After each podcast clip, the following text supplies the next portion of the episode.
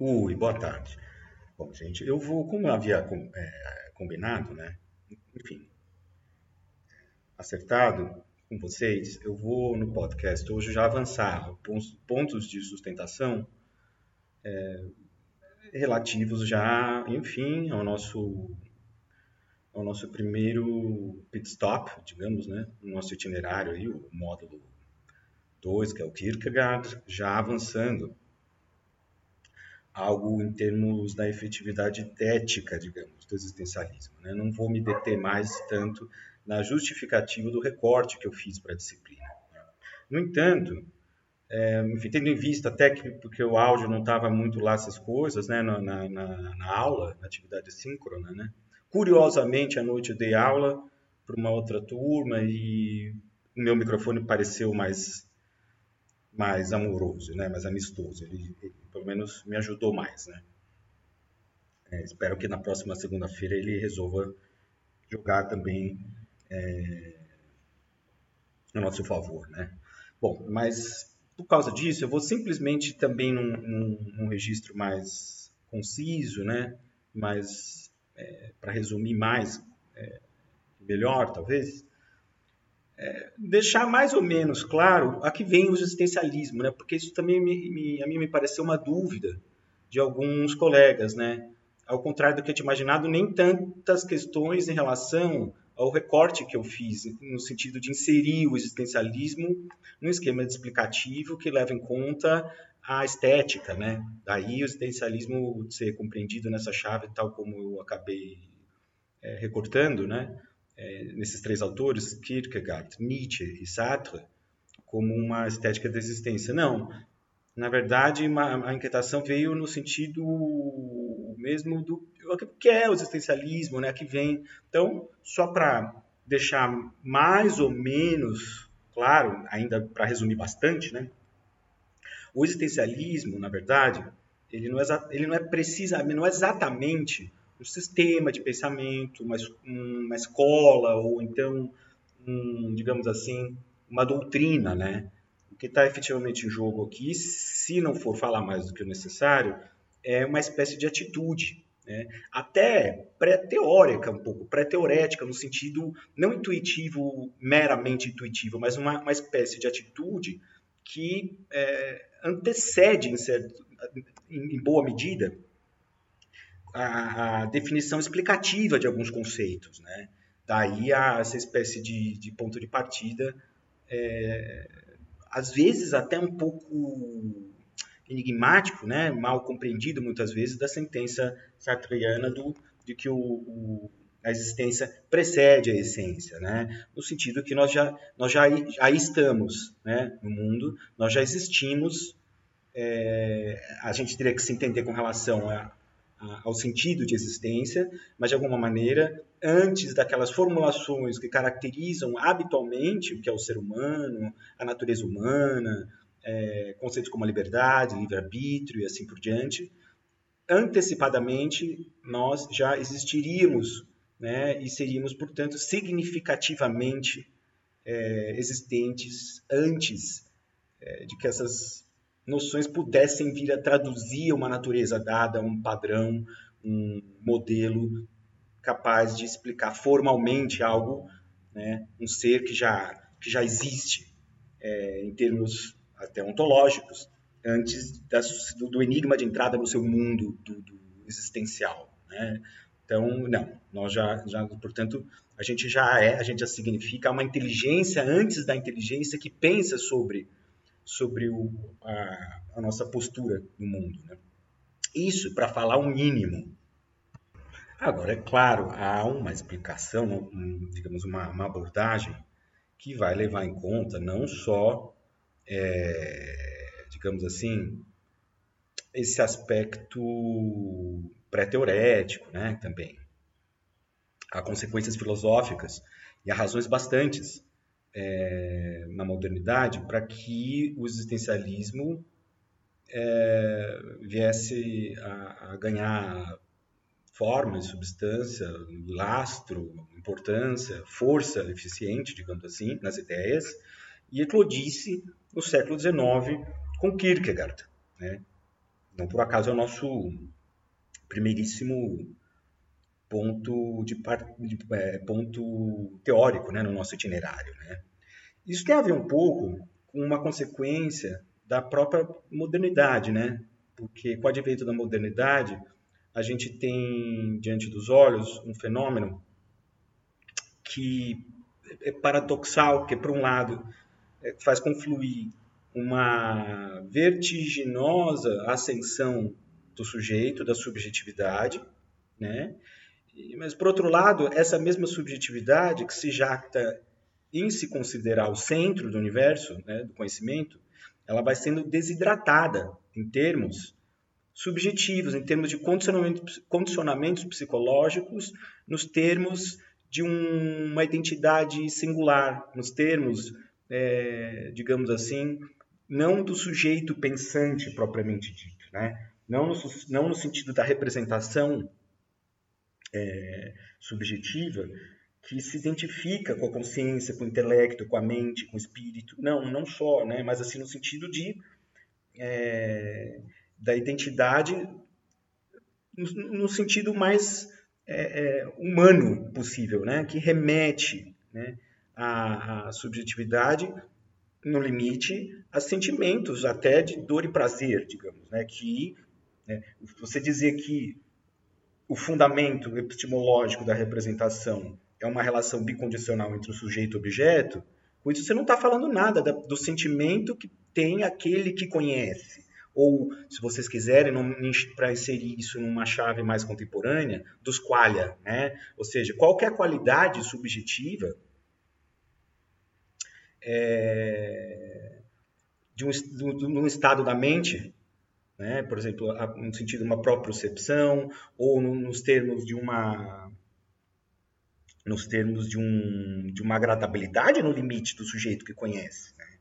Na verdade, o sujeito da representação que se identifica com a unidade da consciência pensante, em termos cartesianos, por exemplo, ele não sente nada. Ele não pode sequer se autodeclarar é, um indivíduo nos termos é, mais é, pessoais, em termos de, uma, de, um complemento vivencial dessa unidade. Né? Claro, é, no primeiro momento né, do, do, da ordem das razões, né, lá quando Descartes faz intervir um, sujeito pensante lógico, né, não, não teria como ser de outro jeito, né? né quer dizer, no, no, primeiríssimo momento, né, na primeira verdade, é, quer dizer, eu penso logo existo, ele, ele por si, ele, ele é, é uma verdade lógica, né? Ele sai incólume da dúvida hiperbólica justamente por isso, né? Eu não posso duvidar.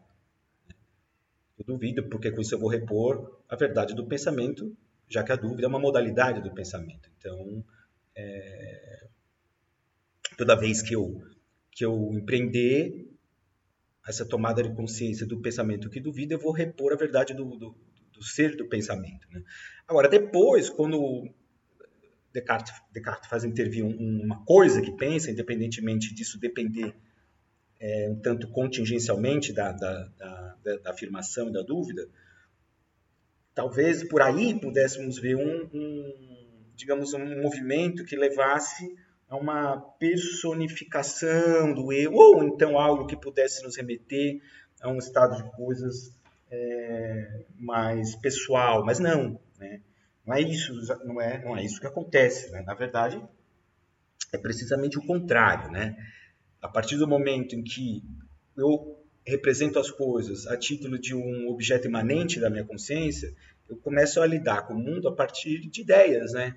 É como se o eu existisse como um palco sobre o qual os conceitos, as noções, né, a, a, os cálculos combinatórios fossem relacionando ideias entre si.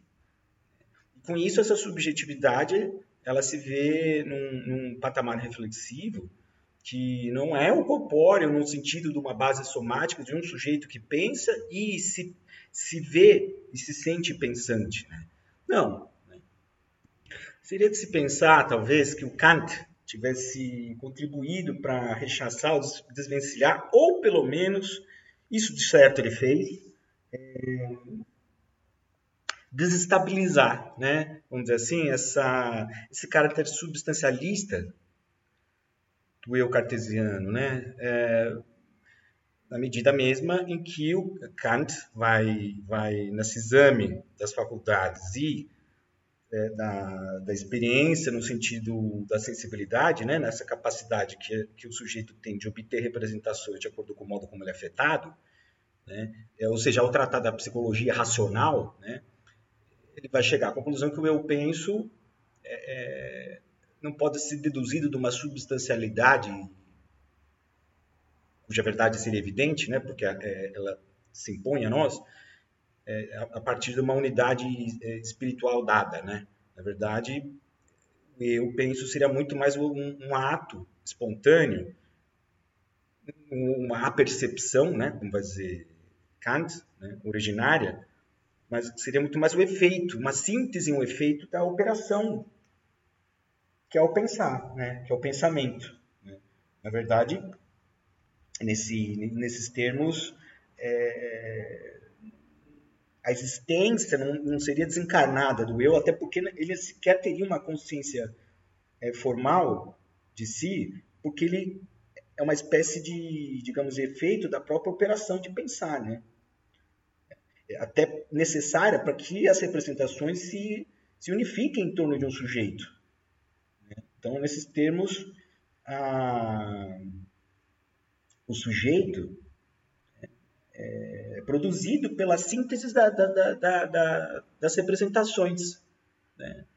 E, na verdade, exprime uma unidade da consciência que se pode chamar de transcendental, porque possibilita o conhecimento. Agora, o que metafisicamente permanece relativamente igual é a unidade, né? é a unidade desse, desse sujeito. Quer dizer, a gente pode até dizer que acha, se acha assegurada a unidade do sujeito em relação a uma totalidade da experiência. Né? Portanto, ele se afirma enquanto unidade. Mas, veja bem, e essa é a premissa do, do existencialismo, e em especial em Kierkegaard, Kierkegaard que, é, que é, digamos, o papai de todos, né? que a maneira pela qual a unidade se relaciona com o universal, né, com a totalidade, é diferente do modo como a singularidade se relaciona com a totalidade. Porque essa unidade formal, meramente formal do eu, né? Essa unidade lógica, por mais é, espontânea que seja, ela, ela é impessoal, né? É, é completamente diferente do modo como é, a, a, a, singularidade, a subjetividade singular, né? no sentido de uma experiência subjetiva propriamente dita, né? uma experiência pessoal e irredutivelmente é, singular, vai se relacionar com a totalidade. Né?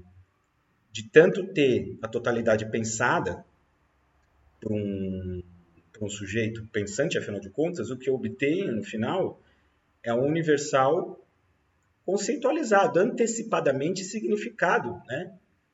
pela, pela uma modalidade enunciativa, afinal de contas, que é conceitual. E não é, o, não é a totalidade sentida, singular, vivencialmente apreendida. É diferente. Né? Então, num certo sentido, é, há ainda, haveria ainda que fazer essa, essa espécie de, de é, reviravolta, ou melhor dizendo, essa espécie de sublevação né? Foi necessário, então, incentivar essa sublevação da individualidade tomada enquanto singular mesmo, né? uma subjetividade irredutível no limite a essa totalidade. E é o que Kierkegaard faz, é daí que nós partimos. Né? E interessante, né, e não à toa, que o, o vamos dizer assim, não é exatamente, não, não pode dizer nem que seja só o, alvo é, por si, ou sparring, ou sombra, como se diz no, no box, né, de Kierkegaard, seja o Hegel, né, inicialmente. Porque, é, é, é, na verdade, bom, num certo sentido, o Hegel ele se, ele se coloca como um adversário bastante interessante por Kierkegaard, porque, como outros é, é, racionalistas, digamos assim, com aspas, mas enfim, não deixa de ser um dentro dos limites, afinal de contas, é, sistemáticos do seu pensamento, Hegel ele faz intervir uma compreensão de mundo global e uma hipótese global para interpretar a natureza, a história, a, o direito, né? Isso não deixa de ser um, um para Kierkegaard, né? uma maneira de você explicar impositivamente a totalidade por meio de um conceito em que o sujeito né, ele se vê como um momento no meio dessa totalidade, né? como uma espécie de até apêndice, talvez até menos, nem, nem tão mais importante né, no limite, pensar do ponto de vista do, do, do espírito absoluto. Né? Haja vista, por exemplo, o que o Hegel faz com a, com a arte, né? quer dizer, você tem, para resumir bastante, né, é, sem querer baratear, afinal de contas, a, a, essa exposição do sensível, a, a, a exposição do, da ideia, né, do belo no, no, na sua exposição sensível, né, a exposição sensível da ideia, né, no caso, é esse movimento pelo qual o espírito ele vai se reconhecendo fora de si, né, e na arte é o um momento onde esse estar fora de si no outro é um momento onde isso já foi mais ou menos bem, bem resolvido né, em Hegel. Né? Você vai, vai, ao longo dessa marcha do espírito, nessa narrativa que ele conta, a própria arte vai se transfigurando, né? cada vez menos precisando de um suporte sensível, né? porque uma vez, uma vez a ideia conseguindo realizar essa exposição adequada, na matéria, ela ela vai precisando de cada vez menos matéria, porque a matéria vai ser sempre matéria, né? A natureza, banana, bananeira sempre vai dar banana, né? Ao passo que o espírito ele vai ele vai se dirigindo cada vez mais para si mesmo. E a arte vai tendo que, digamos, dar os seus pulos, né?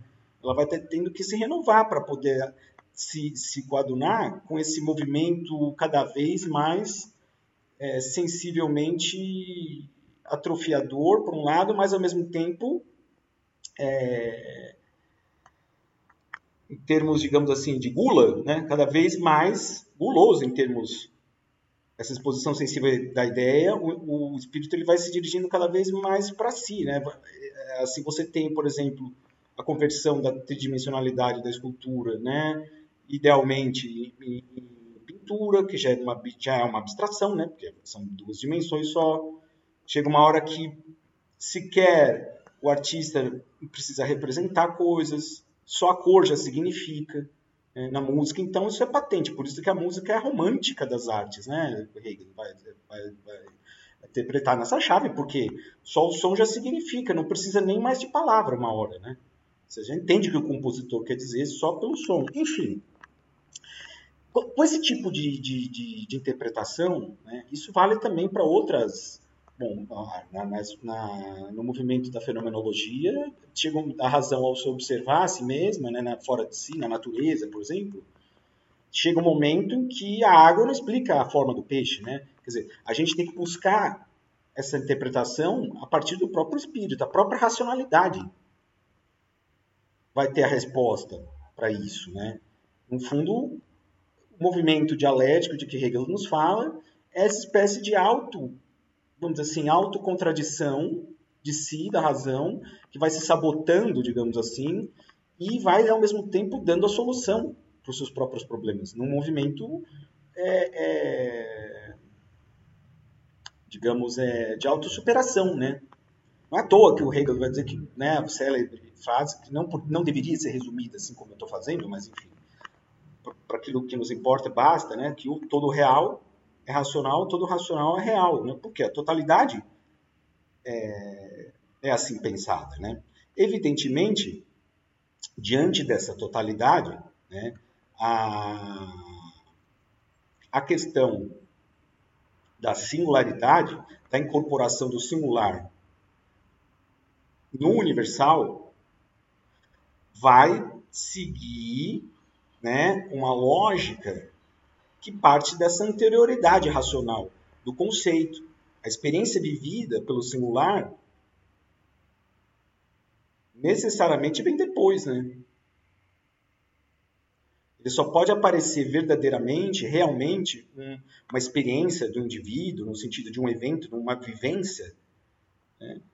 a partir de uma universalidade que vai ser revelada, vai ser, digamos assim, explicitada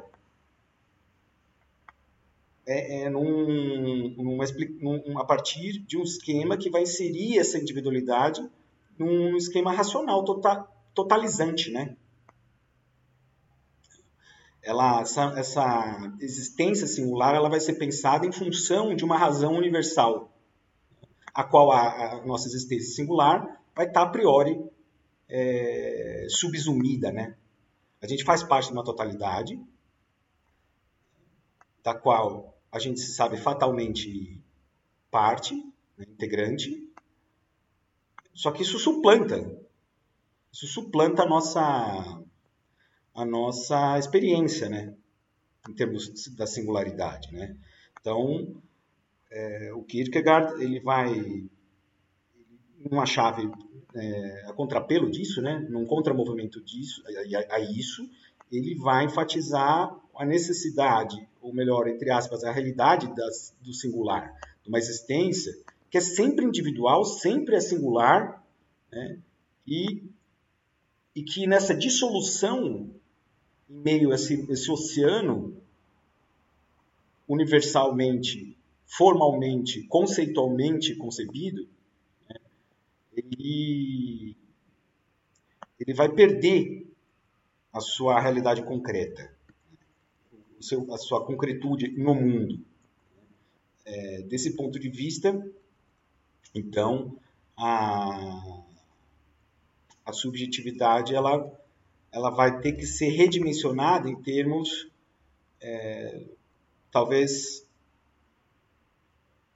eu não vou dizer nem que seja uma consequência de uma negação, uma reação, mas certamente vai ser necessário fazer intervir uma figura da subjetividade que vai ter que ultrapassar essa essa condição. A realidade do indivíduo, né, vai ser sempre subjetiva na sua verdade de subjetividade. A verdade vai ser sempre subjetividade porque é só, só nos é dado compreender as coisas, não é, não é dado ao ser humano, não é facultado ao ser humano, é, digamos assim, é, transcender a condição subjetiva. É só na subjetividade que ele vai ter experiência vivida do modo concreto e singular, tal como constitui.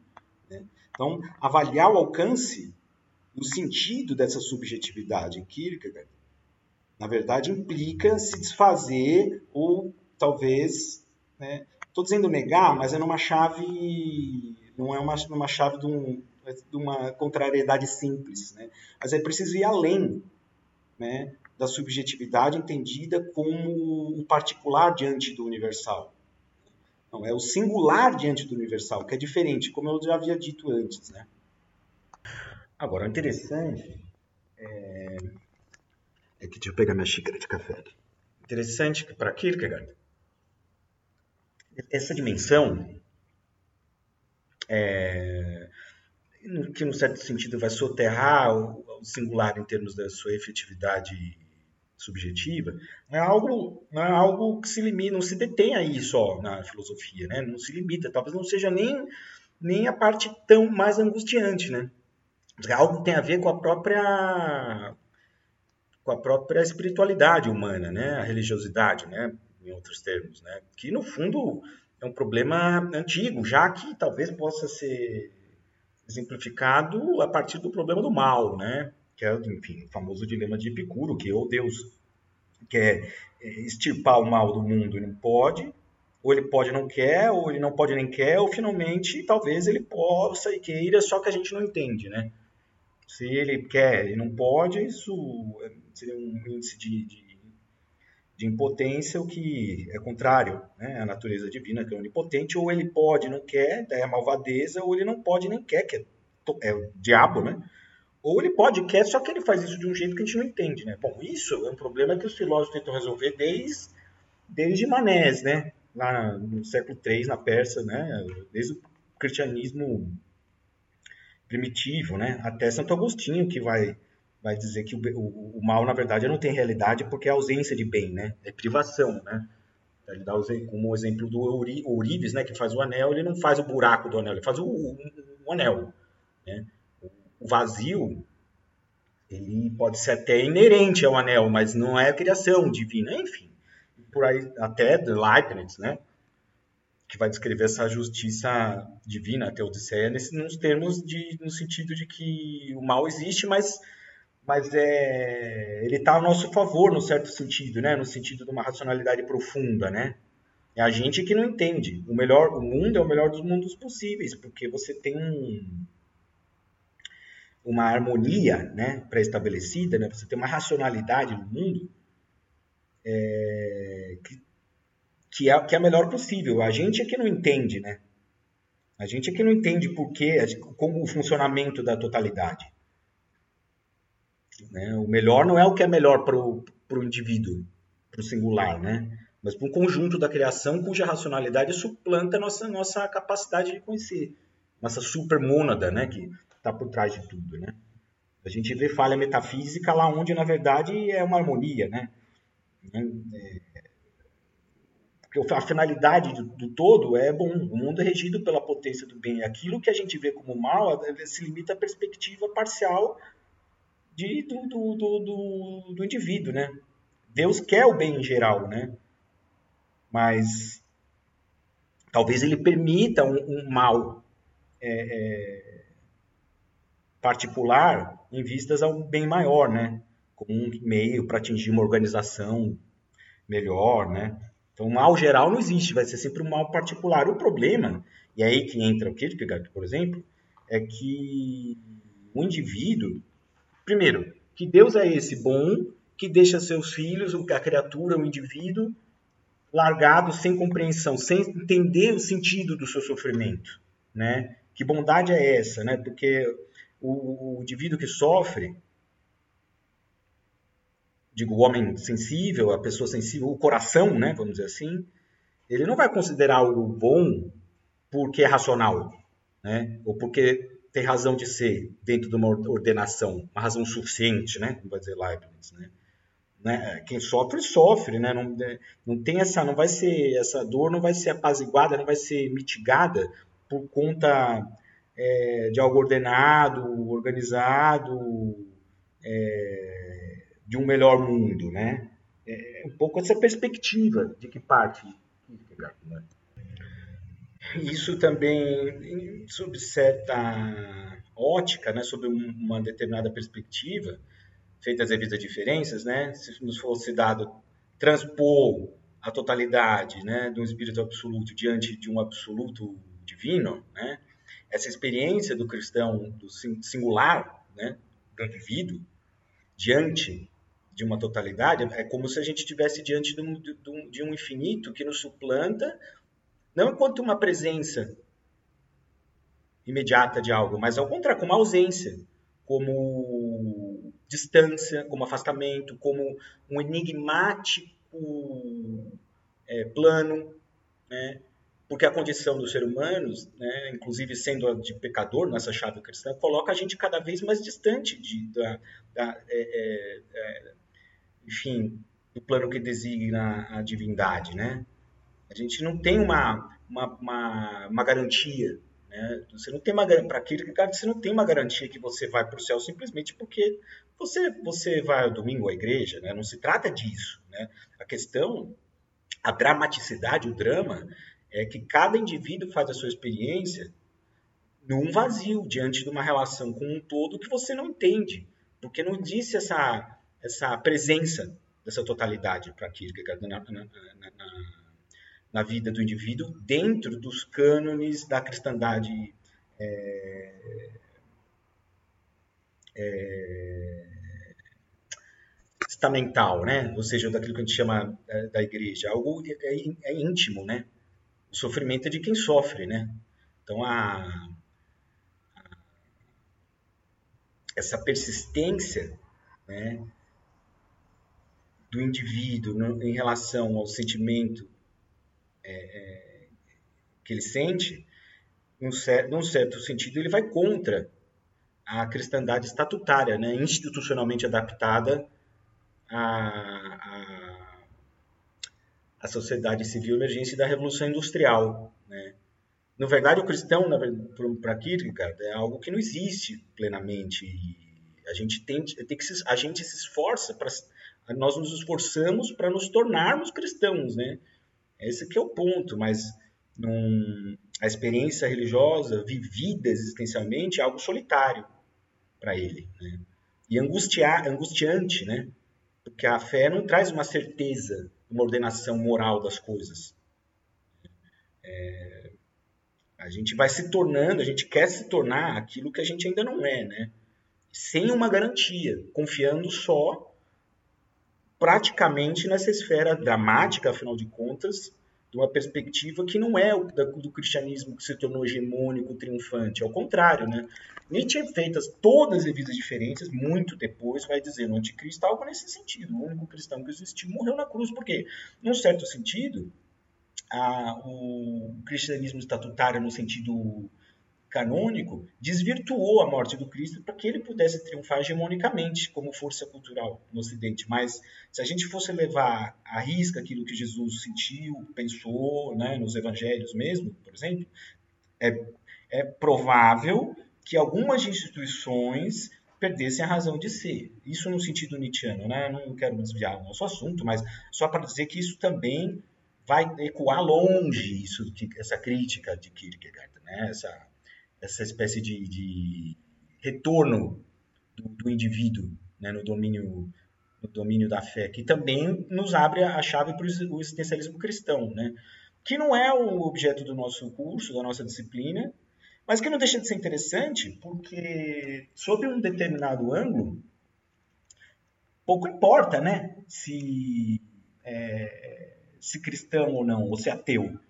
A questão, o existencialismo, ele não é tanto o ateísmo no sentido de que Deus não existe ou, ou algo do gênero, porque o Sartre depois vai enfatizar isso, né? Porque mesmo que Deus existisse, não, isso não mudaria essa condição do ser humano de ter que apostar sem uma garantia de uma prótese metafísica que o resgate da condição trágica, aleatória, finita, dolorosa, da dor, da morte, do, da doença, todos nós vamos um dia morrer ou, ou conhecemos algum parente ou nós mesmos que sofremos de, de doenças, enfim.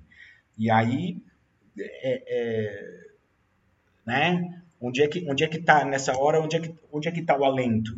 Né? Não vai ser numa ordenação do universo racional, né? Numa teodiceia e tampouco nas palavras talvez, certamente é, solistas, talvez até amorosas, mas enfim, de um clérigo que na verdade talvez nem, nem nos conheça, né? Então, o ponto é, é mais esse, né? Esse que é o ponto, né? Quer dizer, se a relação do ser humano, da criatura com o Criador, que em princípio é feita a sua semelhança à criatura, né? tem que é, muda, então a relação do ser humano com, com a fé também, né? Passa a ser muito íntima. Né? É, enfim, essa então, você pegar essa, essa noção de que, por exemplo, um artífice, né, antes de fazer um, um, uma mesa, digamos, ele sabe né, é, como produzi-la, como vai ser feita. Né? Nesse caso, a essência precede a existência, né? Já está na mente do arquiteto a casa, né? Então, essa hipótese de um Deus criador que coloca o homem na mesma posição da, dessa mesa né, é um conceito que não vai ser mais tão assimilável essa concepção.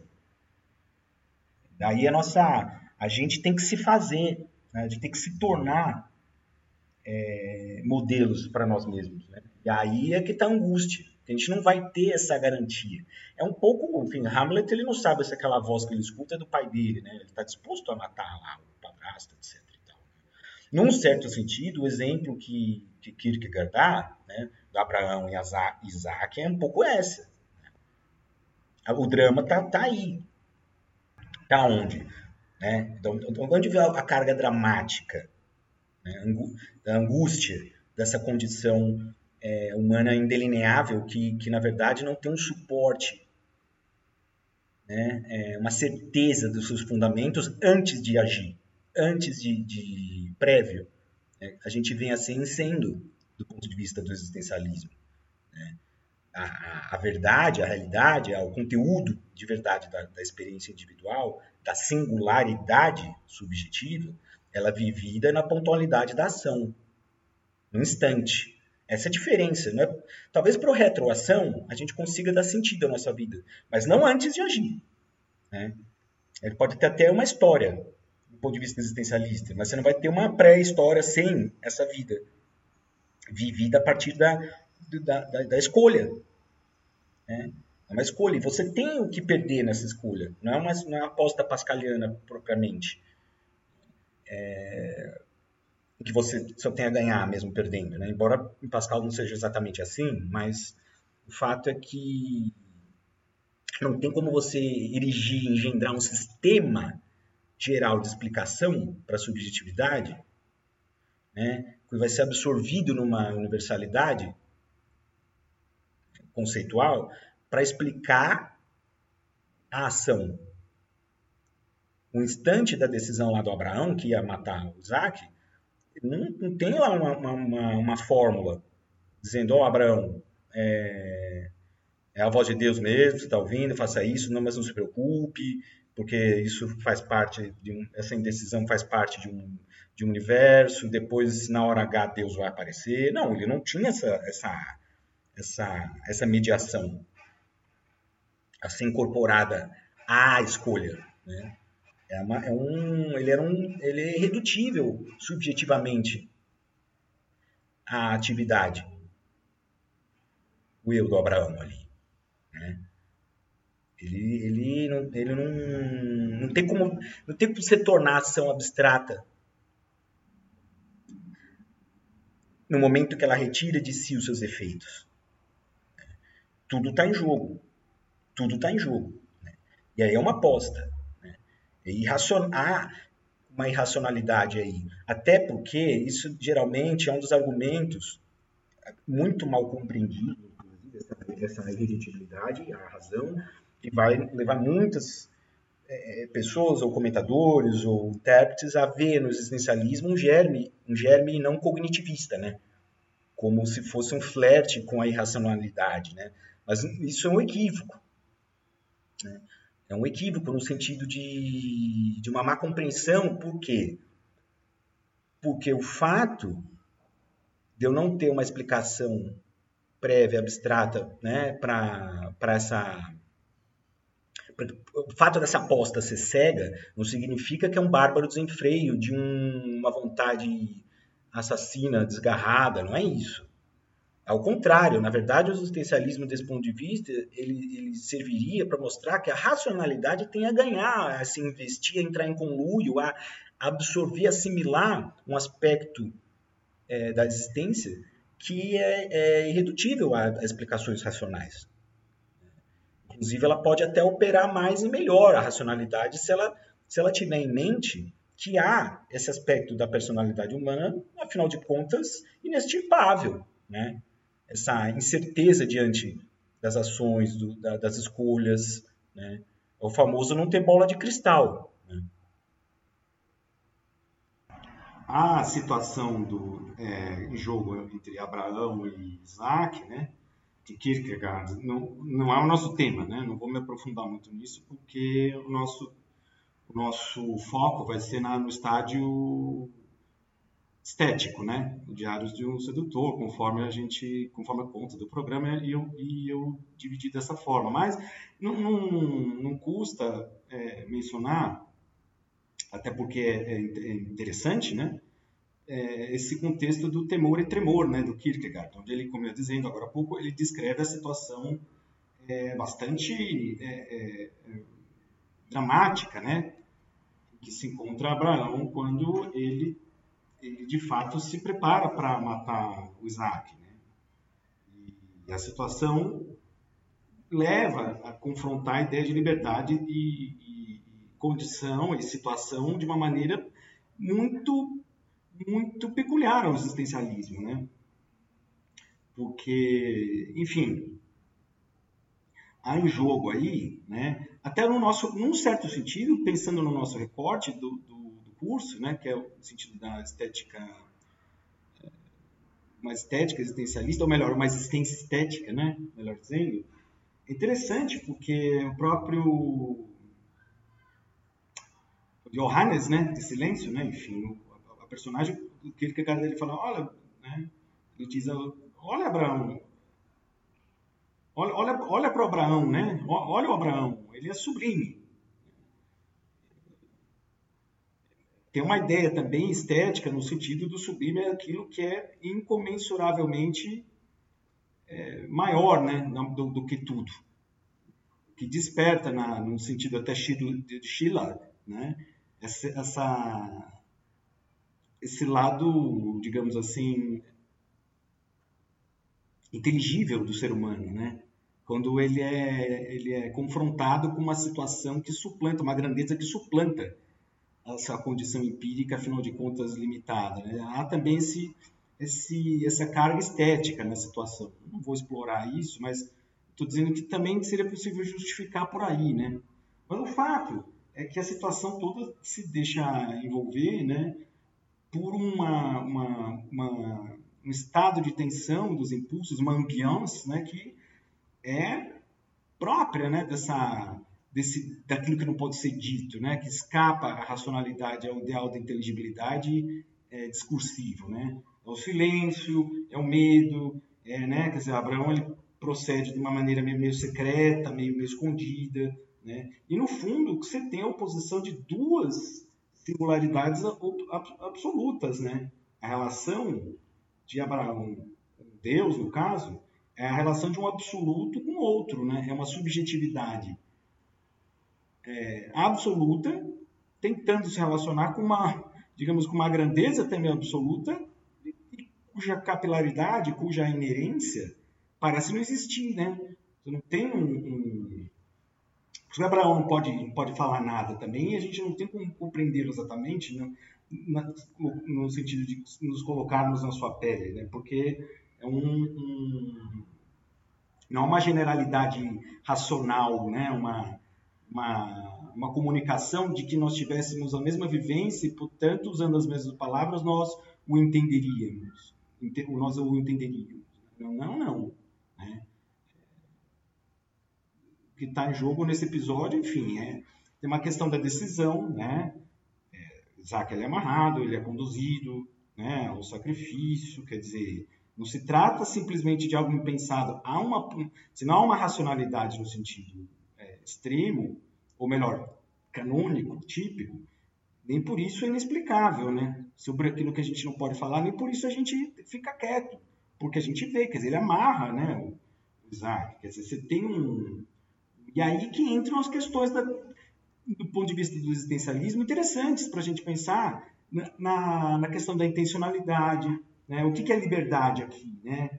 Quão, quão longe você tem que ir numa ação para você imputar a pessoa que ela né, é, cometeu, sei lá, pensão um crime, não sei, algum, algum ato, né? Quer dizer, quão longe a pessoa precisa ir nos preparos, né? Abraão preparou para dar cumprimento, para levar a cabo, né? A sua ação, né? Quer dizer, tanto é que ele tem essa resignação infinita, ele, ele entristece, ele enlouquece, né? Num certo sentido porque ele organiza meticulosamente os passos para matar o filho, né? Quer dizer, é, até o final da ação tá, o plano está montado, né? Quanto, quão, quão longe é preciso para a pessoa se apropriar, se identificar com o ato volitivo no sentido de se saber responsável numa noção de vontade livre, do livre-arbítrio, né? Não sei, você tem debates até contemporâneos em relação à intencionalidade nesse sentido, né? Eu penso, por exemplo, uh, em Austin, no próprio Searle, né? Quer dizer, hipoteticamente, digamos que eu carrego em mim o desejo de assassinar alguém, digamos, fulano X. Eu tenho essa intenção. Aí eu pego meu carro de manhã, eu saio dirigindo, ou minha moto, minha bike, enfim, não sei o que for mais letal aí no caso e sem querer, sem perceber, eu atropelo alguém que venha a ser a pessoa que é o objeto do meu desejo assassino. Quer dizer, na hora eu não sabia quem que era a pessoa, mas eu cometi a ação carregando comigo intencionalidade, no entanto, eu não fiz isso conscientemente. Quer dizer, é a pessoa é responsável? Essas inquietações, né? Tudo isso envolve um, um, uma ponderação sobre o que vem a ser liberdade, né? No sentido existencialista, né? Quer dizer, você tem que pôr em questão. Um determinista ele diria que na verdade não, a relação de causa e efeito se dá para uma inerência num plano uma, que que a gente no fundo não é livre para agir porque a gente obedece, digamos assim, a uma série causal fatalmente é, que remonta, né? Até num, num uma regressão infinita, a causas, ser causas que vão se, se explicando, né? Portanto, é uma necessidade, né? Você é livre para obedecer à necessidade da, da, das leis mecânicas, no limite, que dão unidade à natureza da qual a gente faz parte, né? É o mecanicismo, o determinismo. Já o partidário da liberdade livre, né, vai dizer que não, a gente, o ser humano, é capaz de romper essa série causal, porque ele tem em si um lado, um lado inteligível. A liberdade, ela é um ser causa, uma substância neutra que independe dessas leis naturais e, portanto, né, a pessoa pode ser, pode imputar a pessoa ter feito isso, é, é um crime, porque ela poderia ter agido de outro modo, né? Agora, veja, nesse caso é, do Abraão, né, e no caso do existencialismo em geral, é, é, a situação é outra, né? Talvez, né, para entender esse caso, quer dizer, que, que falta determinista? É entender que a liberdade dele está envolvida numa situação já marcada pela liberdade. Abraão ele decidiu fazer aquilo. Ao mesmo ao passo que o partidário da, liber, da liberdade, ele, ele erra, ele erraria, né, porque e se esquece que a liberdade é condicionada também por uma situação. Ela não é pura, desvinculada de, de, de tudo. De, se liberta de qualquer condicionamento. Essa, enfim, essa liberdade abstrata, ela não é etérea, desenraizada, ela faz parte de uma situação também. Né? Então, a toda dificuldade é isso, é pensar essa liberdade do, do, do Abraão situada, né? Bom, mas como é dizendo, essa, essa, esse não é o nosso tema, né? É, o nosso tema é uma pontualidade da ação, que também tem a ver com a liberdade, e aí você resolver a, a digamos, com muitas aspas, né? É, o seu destino existencial, digamos assim, a sua dá um sentido se colocar na existência na pontualidade de uma ação imediata, na imediatez de um ato que retira de si todos os seus efeitos, que é o caso do sedutor, né? Que é esse estágio estético, que é da onde a gente vai partir de Kierkegaard e também é, é ponto em que nos deteremos, né? Não vou avançar no, nos estádios dito ético e religioso, né? Embora eles não deixem esse, esse mesmo esse primeiro estádio não deixa de ecoar ainda que é longe determinações para a filosofia que, que para a filosofia do Kierkegaard vão ser importantes, né?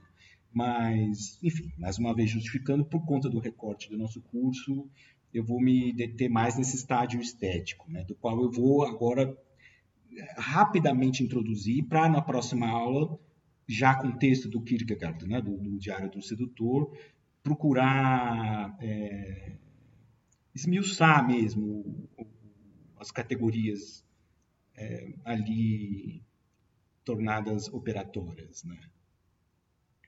Num certo sentido, né, é, digamos, feitas as devidas diferenças, é esse tipo de liberdade, né, que se quer legítima, sem que, entretanto, pudesse ser identificada apressadamente com um determinismo ou alguma necessidade ética, moral, né? por um lado, e nem por outro uma liberdade abstrata, né? Livre de, de, de, de circunstâncias, né? que está contida, por exemplo, na passagem da carta do dia 7, enfim, no, no, na narrativa, né, criada, ideada por Kierkegaard, através da personagem Johannes, né, do, o sedutor, na carta do dia 7 de junho, né, que eu vou ler aqui um trecho onde fica onde fica bastante patente, ou pelo menos deveria, né, ficar patente essa, esse tipo de liberdade, né? Eu vou ler na tradução não do Carlos Grifo, que é do, dos Pensadores, né? Texto que eu tradução que eu indiquei, senão que na tradução portuguesa é, da Elizabeth, né? Elizabeth de Souza. Eu vou ler, bastante interessante, né? É, não, não, não, explica tudo, mas dá bem a medida do tipo de liberdade que está em jogo. Vai estar tá em jogo como que em, é, em germe para os existencialistas, quando então Johannes comentando né, no diário é, que tipo de liberdade está efetivamente em jogo na sua sedução. Ah, no caso de Cordélia. Né? uh, que ele não quer transformar num, num, num, mero objeto de posse e tampouco é, num ensejo que talvez pudesse enredá-lo numa, num, num solipsismo encapsulado. Né? Eu vou ler aqui o trecho daí, eu vou comentar um pouco. É, falando um pouco do, do progresso, né, dos avanços na sedução dele, né, que ele acredita ter já empreendido, né? Então, dizendo que ela não, de, eh, não tem de dever-me nada, pois que há de ser livre só amor e liberdade. Só em liberdade a recreação e eterno divertimento. Apesar de eu estar designadamente a planear que ela venha fundar-se em meus braços, como se fosse uma necessidade natural, Esforço-me para levá-la a gravitar em minha direção. Então, importa ao mesmo tempo fazer com que não caia como um corpo pesado, mas como um espírito que gravita até outro espírito. Apesar de haver de, pertencer-me, terá, contudo, de não ser idêntico ao não belo, repousando ela em mim como um fardo. Não tem de ser para mim um apêndice no aspecto físico, nem um dever no aspecto moral. Entre nós, os dois há de apenas reinar o autêntico jogo da liberdade. Na nossa tradução né, dos pensadores, essa passagem ela consta da página 46 tá, do Diário de um Sedutor. Então, enfim, há mais que se diga. O importante é que tenha em mente, até como uma espécie de, de eu gostaria que pudesse ser assim compreendido, né? Como um, um estímulo para a próxima aula, onde eu vou efetivamente procurar é, deslindar um tanto esse texto do, do Kierkegaard, é, que na verdade é, é provavelmente, provavelmente não, certamente o mais longo capítulo, né, da primeira parte de Ou Ou, né, um fragmento de vida, que é portentoso é, uma portentosa compila é, é coletânea, é, é, reunião de textos de Kierkegaard, né? E que tem uma posição curiosa, né? Porque ela tem uma unidade, uma coerência que dá a entender que como se fosse um, um texto autônomo, né, do Kierkegaard. Depois a gente pode falar mais a esse respeito, mas o que importa, né, é que o Johannes, né, esse sedutor, essa personagem que vai nos relatando, né, esse, esse processo de sedução, nessa passagem especial, dá, dá, dá, como eu disse, não, explica tudo, mas dá a medida da dificuldade que está em jogo, né?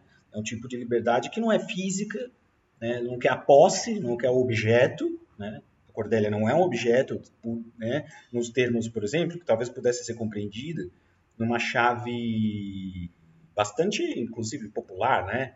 Do sedutor, a lá ligações perigosas, né? Liaison de Gereuse, que é Laclos, né?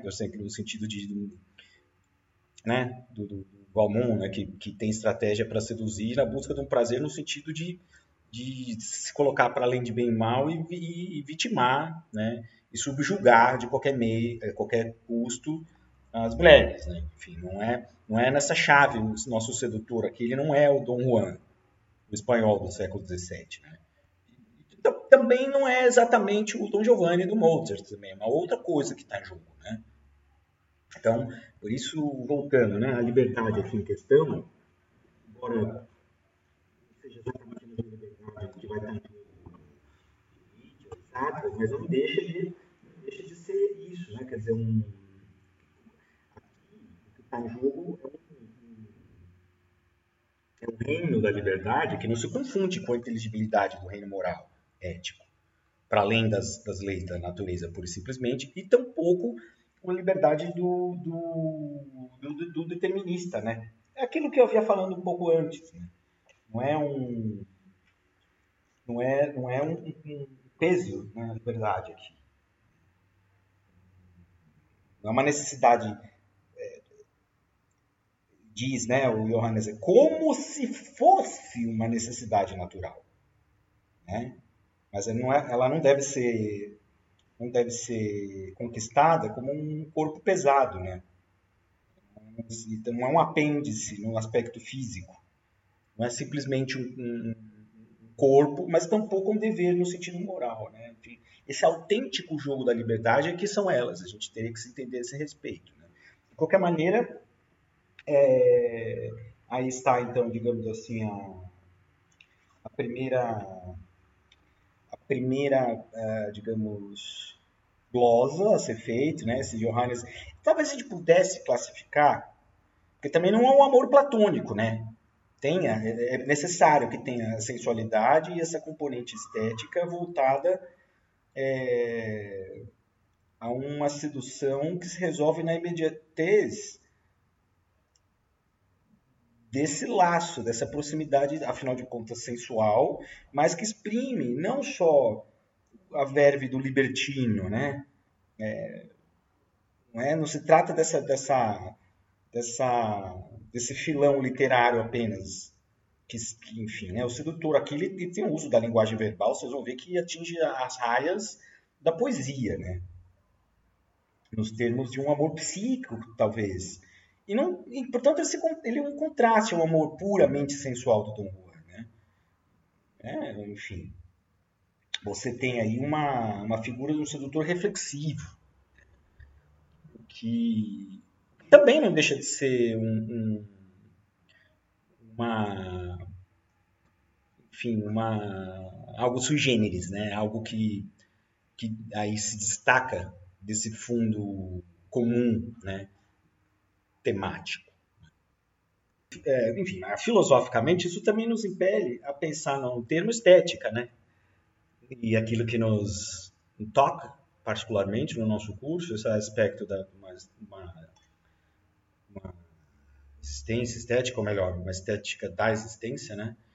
Significa que o termo estética aqui deve ser compreendido com grão de sal, né? Porque não se trata nem da teoria da arte, né, nos termos de montologia da obra, né, num, num, objeto, arte como objeto, né, ainda que abstrato, mas tampouco belo, né, nos termos de uma aparição sensível de uma ideia, em chave hegeliana, não, né, e também não é o belo natural, pura e simplesmente, porque tudo aqui passa uma vivência, né, pela subjetividade, em que talvez pudesse ser compreendido como uma experiência estética mais do que a arte propriamente dita, né? ou uma representação, uma expressividade, ou uma, uma, uma forma estética propriamente dita.